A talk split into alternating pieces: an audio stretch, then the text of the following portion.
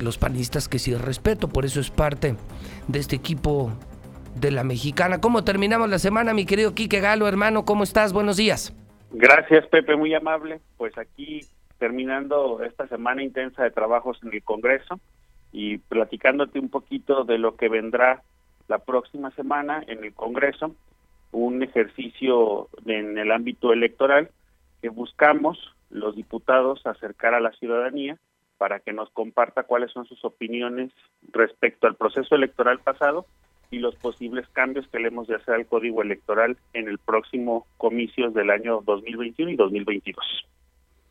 Es decir, eh, ¿van a abrir foros o lo van a discutir en pleno? ¿Le van a entrar el tema electoral la siguiente semana? Bien, Pepe. El Congreso está convocando a un foro en donde los ciudadanos pueden participar a efecto de que puedan presentar sus propuestas de reforma al código.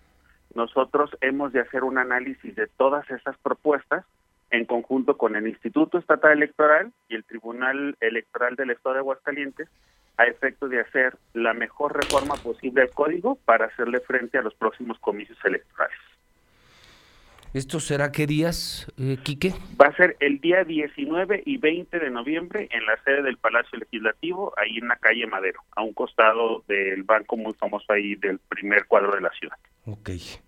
Oye, Quique, una semana calentita, ¿no? Mucho en lo nacional, mucho en lo local, mucho en lo diplomático, incluso en el tema internacional, en el Senado. Bueno, eh, de esas eh, eh, semanas en las que parece arder el país arder el continente y arder el Estado, Quique. Claro, Pepe, fue una semana que nos trajo mucho mucha nota, digámoslo en ese sentido, pero que también nos permite identificar ciertos rasgos de lo que termina siendo la política exterior mexicana para este sexenio y adicionalmente cómo se busca que se siga centralizando el poder y anular el consenso y para poder conseguir procesos esto es algo que preocupa mucho a la ciudadanía porque pareciera que el nombramiento de la nueva titular de la Comisión Nacional de Derechos Humanos es a huevo, a huevo, a huevo.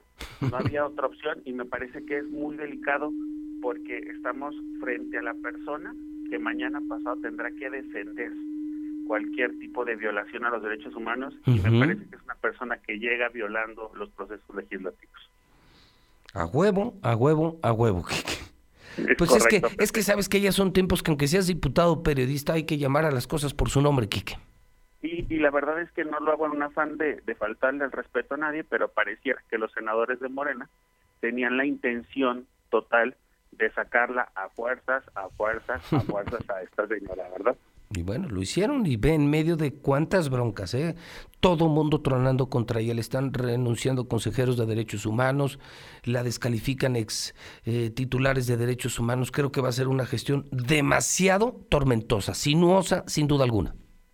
Es correcto. Y mira, Pepe decía el dramaturgo Antonio Gala que la dictadura se presenta acorazada porque ha de vencer, la democracia se presenta desnuda porque ha de convencer palabras eh, fuertes que nos refleja cómo la democracia se construye día a día y cómo tiene que partir de un principio de transparencia.